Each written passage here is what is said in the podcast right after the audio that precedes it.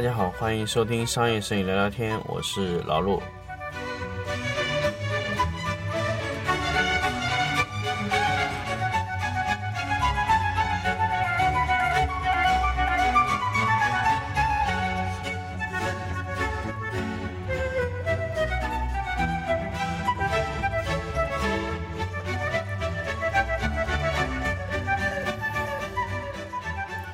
欢迎大家继续收听商业摄影聊聊天。那么这一期呢，跟大家分享一个这个 SOP 啊，能不能做摄影连锁加盟的这么一个方案。那么当然 SOP 呢，大家也知道了，为什么做这么多期节目把 SOP 提炼出来。首先跟大家回顾一下 SOP 什么是 SOP，很多人呃觉得老陆说这么多期 SOP，说哎我我知道这个怎么把 SOP 固定下来，什么叫 SOP，就是把我的标准的工作流程。规范下来，定下来。那么，真正的 SOP 呢？不光是说我把现有的模式可以搬下来，比如说我每天在拍摄一双鞋子，或者每天在拍摄一个呃假模的这个拍摄的手法，我是我是可以通过比如说灯位啊啊，比如说灯位的情况把它记录下来。但是，首先我们要知道，SOP 也是有好坏的。如果你是一套完整的 SOP，比如说我今天要拍一寸照。那么光线、拍摄的角度和拍摄的张数，和你的光圈、你的配合、你的后期的配合度、化妆应该化成成什么样子，这是一套完整的 SOP。这套 SOP，如果你在市场运作，呃非常良好的情况下呢，你是可以被复制的。首先呢，其实准确的来说，如果你要去复制一套 SOP 呢，首先你要保证这个 SOP 在我的直营店。是可以运作的，那么我才可以把这个 SOP 成套出售。那么现在可能我们没有考虑到说，我们把 SOP 当做一个产品出售的问题，我们只是说把我们的东西在我们的制度里规范成规范成一种 SOP。也就是说，现有的摄影 SOP 来说，仅仅就是说把我现在能拍的东西规范规规范化起来。那么通过规范呢，让我能把这个。流程啊，能一代一代传下去，但是这个这种 SOP 呢，对于我们现有的情况来说，呃，可能不是特别好。我们后面可能会，呃，大家这个一些成熟的摄影棚可能会把 SOP 打包整个出售，也就是说，我有一套完整的方案，我有一套完整的流程。那么这个 SOP 我可以卖给一些二三线城市的一些小的摄影棚，他拿到这个 SOP 直接就可以执行，就像我们开一个连锁的餐饮店一样，啊，比如说这个卖个煎饼果子啊，啊，卖个这个什么烧饼啊，这种情况，只要这个流程是可以打包成一个系列的，我们就可以打包成一个产品出售给下一个二三线的城市，二三线的城市它就可以拿到这个 SOP 可以执行。而且执行的效果也是可以盈利的。当然，我们的 SOP，呃，如果你要把 SOP 进行打包出售的话，比如说我们开摄影加盟或者摄影连锁的情况，首先这个 SOP 不光是要包含包含我的灯光参数，我还要包含我的这个呃化妆的情况情况，我应该怎么化妆？那么化妆是不是应该也是有 SOP 的流程呢？当然有，比如说我的损耗啊，我的。使用的一些配件、配料、器材啊，包括我在后期的时候运用到几个软件，需要多少时间，我们都要工作下来。那么全部通过计算，得到一个完整的，就是在正常的盈利过程中，是一种盈利模式的这个 SOP。这个时候我们打包出售，要包含的不光是技术，还有它的耗材损耗，还有包括你的选址，这才是完整的这个。打包型的 SOP，也就是说，摄影有没有可能做加盟？那么做加盟之前，必然有一套 SOP。我知道中中国早几年有一些摄影加盟的单位，早几年的中国的摄影加盟的情况呢，基本上就属于那种，呃，租用一个品牌来加盟的情况。但是后几年摄影加盟的情况可能会，会是以这种销售 SOP 的形式。这样的话呢？在某一些情况下，我在加盟了一些品牌了以后，比如说我的品牌去加盟了一些，呃，摄影工作室的情况下，它还能保持一定程度上的品质控制，啊，甚至你的加盟商也能在某一种程度上盈利。当然，这个需要我们长期的一个 SOP 的固定。我们在直营店，当然我们如果说我们自己有直营的呃摄影棚，我们需要去复制第二家直营直营的模式的公司，我们首先要验证这个 SOP 是不是能成功。假如说我们今天再拿这个呃这个天真蓝啊，呃这个海马体这种类型的这种呃拍一寸照或者说是。打包型的这种拍摄的方案的这种产品的公司来说，它的 SOP 必须在多个城市、多个场景化去利用，也是能成功的。比如说，我们在一个二线城市开直营店，在二线城市招的摄影师，能不能和一线城市做的摄影师拍摄的东西是非常接近的？我们在自己的运作情况下也要验证过，这个时候我们才能把 SOP 销售给呃。其他的一些二线、三线的，甚至四线城市的一些加盟商，那么简单的来说呢，保证一个产品的，呃，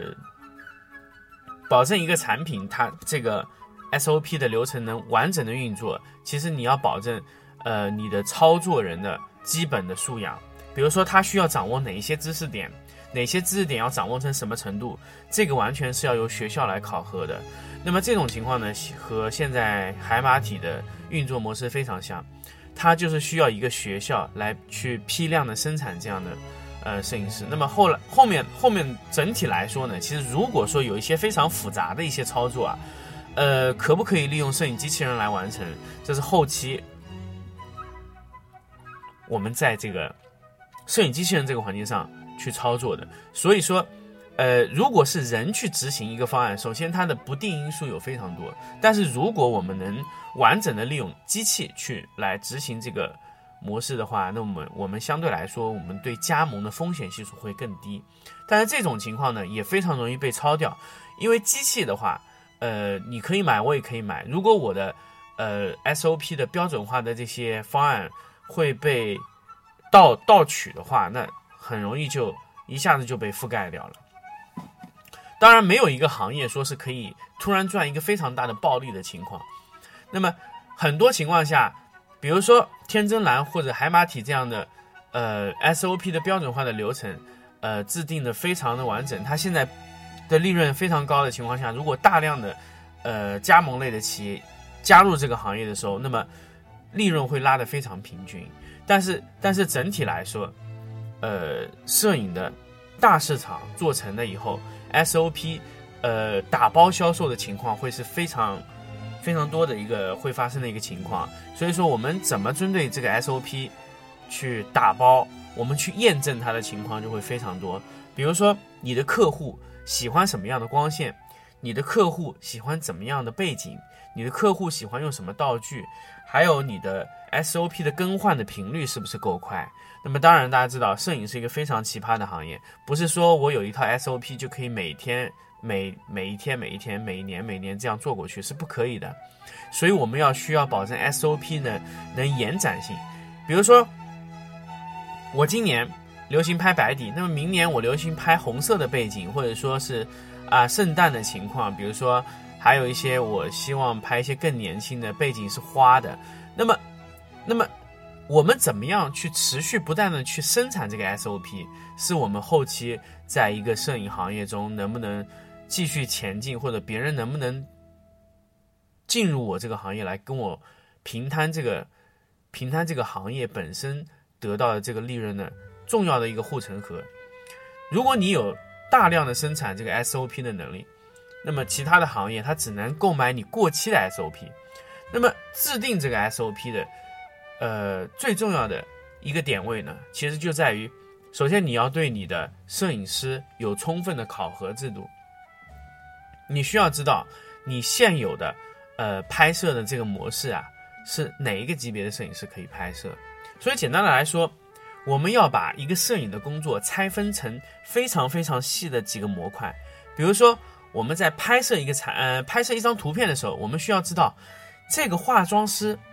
要哪个哪个需要掌握哪一些程度，需要掌握哪几种技巧的化妆师？第二个，摄影师他需要掌握哪几种摄影技巧的摄影师？我们需要把整一个的流程环节细化，像流水线一样，把它拆成像一个一个零件。那么我们也就像像拆成零件组装在一起，就像乐高一样的。我我去保证这个摄影摄影师在我学校学习的时候，学习的都是零件化的教学。那么 SOP 就是让我帮助这些。呃，摄影师这些执行的这些人，比如说化妆师、摄影师，还有后期的，呃，修图人员，他们要把所有的技能都是像乐高一样拆分成碎片化，然后最后由我在 SOP 里面把它这些碎片化的技能组合在一起。那么在制定这个 SOP 的时候，我必须要知道，呃，我的摄影师。我的化妆师他掌握到哪个程度就可以。那么我在学校教学的时候，我必须也是拆散情况下的教学。这个才是我觉得，呃，后期这个你能不能源源不断的生产出你这个你想要的这个 SOP 的流程的关键的原因，也是其他的呃新来的一些初来乍到的一些新的类似于连锁的这种拍摄模式、产品化的这个，比如说像海马体这样。产品化思思维的这个拍摄公司，它就没有办法再进来的整，这是一个非常大的护城河。也就是说，你的 SOP 的建立的这个环节，你需需要也需要一套非常有有用的制度，因为摄影这个行业它是需要，呃，可能是一个月一更新，甚至一个星期有更新，甚至几天就要更新一次，三天四天就要更新一次你的拍摄模式。那么这个拍摄模式，其实大家，呃。学过摄影，或者说做过这个摄影行业，或者说甚至每天都工作在这个摄影的环境下的这些摄影师，或者说摄影爱好者，大家都知道，其实我们去拍摄的这个这个产品，或者说拍摄的这个这个图片，拍摄这个模特，其实我们每天拍的东西都是八九不离十，万变不离其宗的，变化的仅仅是一些道具、一些背景，或者说一些稍微有一些些的变化的一些手法。所以，如果我们真真正正把我们的摄影的拍摄的这个这个流程啊拆分成模块化、拆分成细节化，我们发现，其实我们大部分每天做的工作都是非常相似的。那我们有没有想过，我们把这些东西拆分出来，让另外一个人只要看到这个模，这个我的模式，他就可以学会，马上就可以拍摄呢？这完全是可以去做的。我们在后期的这个呃，如果我们后期会去做 SOP 的。呃，流程管理的话，首先我们就需要制定的是，把所有的任务、所有的工作全部打散成模块，然后让新来的摄影师学习的时候也是学习模块，这个是非常非常的重要的一个一个环节。所以这也就是我今天想跟大家说，这个 SOP 呀，能不能做摄影连连锁的这个情况的前提，或者说我的 SOP 能不能打包成一个产品出售，啊？那么今天呢，就跟大家聊这么多，我们下期再见。